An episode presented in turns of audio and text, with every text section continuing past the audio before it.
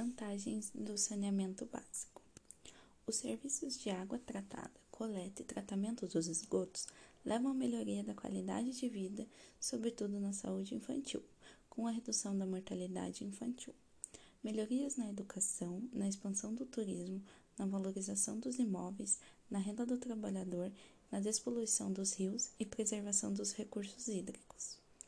As desvantagens é que aumenta as doenças gastros, gastrointestinal e alta taxa de mortalidade infantil, aumenta os gastos na saúde pública e também a poluição do meio ambiente, afetando assim um ecossistema.